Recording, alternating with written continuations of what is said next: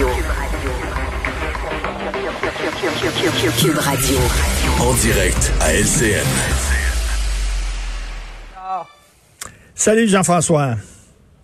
Alors, on reçoit des centaines et des centaines de commentaires. On a demandé aux gens ce qu'ils pensaient de ce qui s'est passé hier soir, là, cette, cette petite émeute là, euh, dans le Vieux-Montréal euh, à la suite du, du fait qu'on ramène à 20 heures le couvre-feu pour Montréal et Laval. Est-ce que ça a été la, la goutte qui a fait déborder le vase? Oui, écoute, moi, je veux pas parler vraiment des gens d'hier parce que, tu sais, c'était des crinqués, on l'a vu. Écoute, il y avait des feux d'artifice, ils s'en prenaient aux policiers, ils avaient des gilets par balles, puis ils criaient « Liberté! » Alors, la gang qui crie « Liberté », là, on c'est qui, là. C'était vraiment des crinqués. Mais écoute, je te parle, moi, il y a des gens autour de moi, et j'imagine que c'est votre cas à la maison, où ce sont des jeunes responsables qui ont tout le temps euh, respecté les consignes à la lettre, qui font toujours extrêmement attention, mais là, qui disent, c'est un peu trop, là, de ramener ça à 8 heures, on est tanné, il fait beau, c'est le printemps.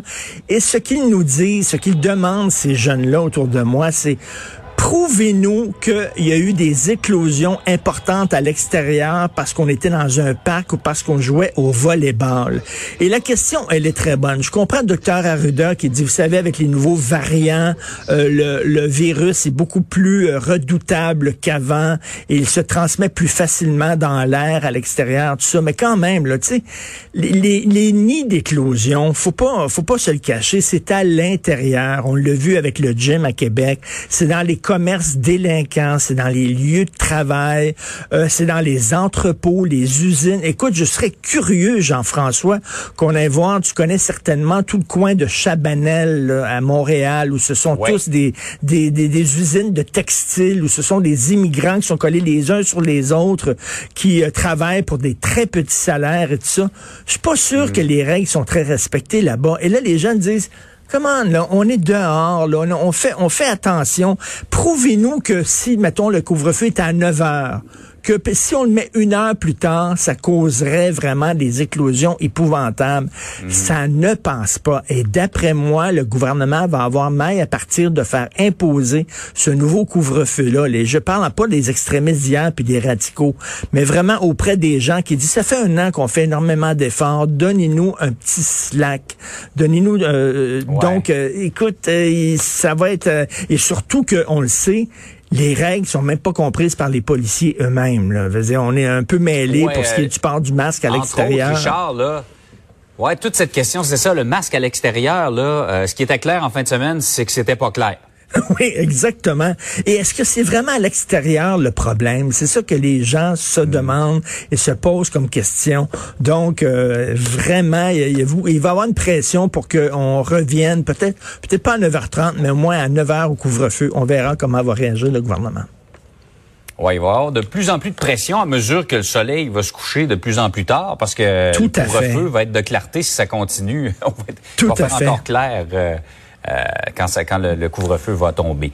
Euh, par ailleurs, les, les fonctionnaires fédéraux doivent suivre une formation pour les sensibiliser au racisme. Ce qui est très bien là, de, de- de- dès le départ, c'est très bien de sensibiliser les gens au racisme, mais ça dépend quelle formation. Ça, c'est le Toronto Sun qui a sorti ça, et j'ai écrit là-dessus, et j'ai lu le document, qui est un très gros document, Jean-François, et c'est vraiment incroyable. C'est l'idéologie racialiste, woke.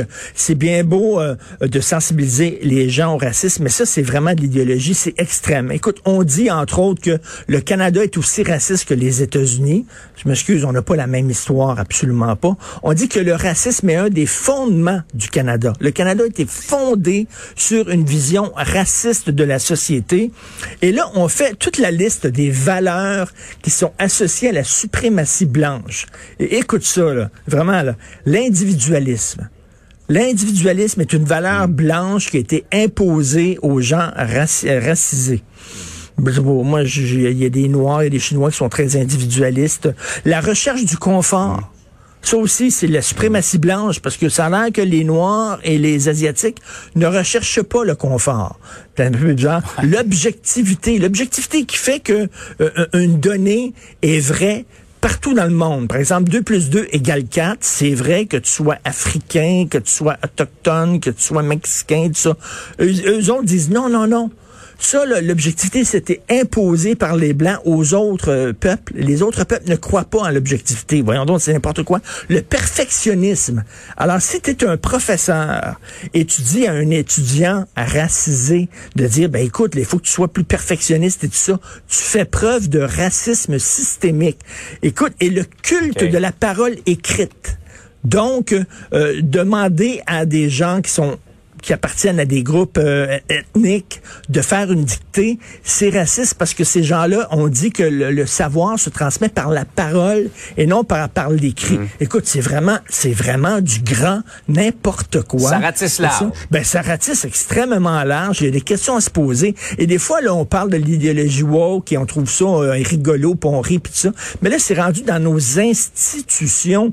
Il y, a des, il y a des milliers de fonctionnaires qui doivent suivre cette formation-là, qu'il n'y a aucun, aucune base scientifique dans cette formation-là. Comment ça se fait qu'on s'est rentré maintenant dans nos institutions?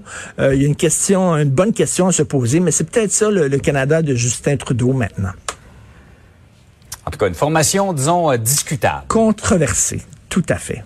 Bonne Absolument. journée. Richard, passe une belle journée. Bonne journée tout le monde.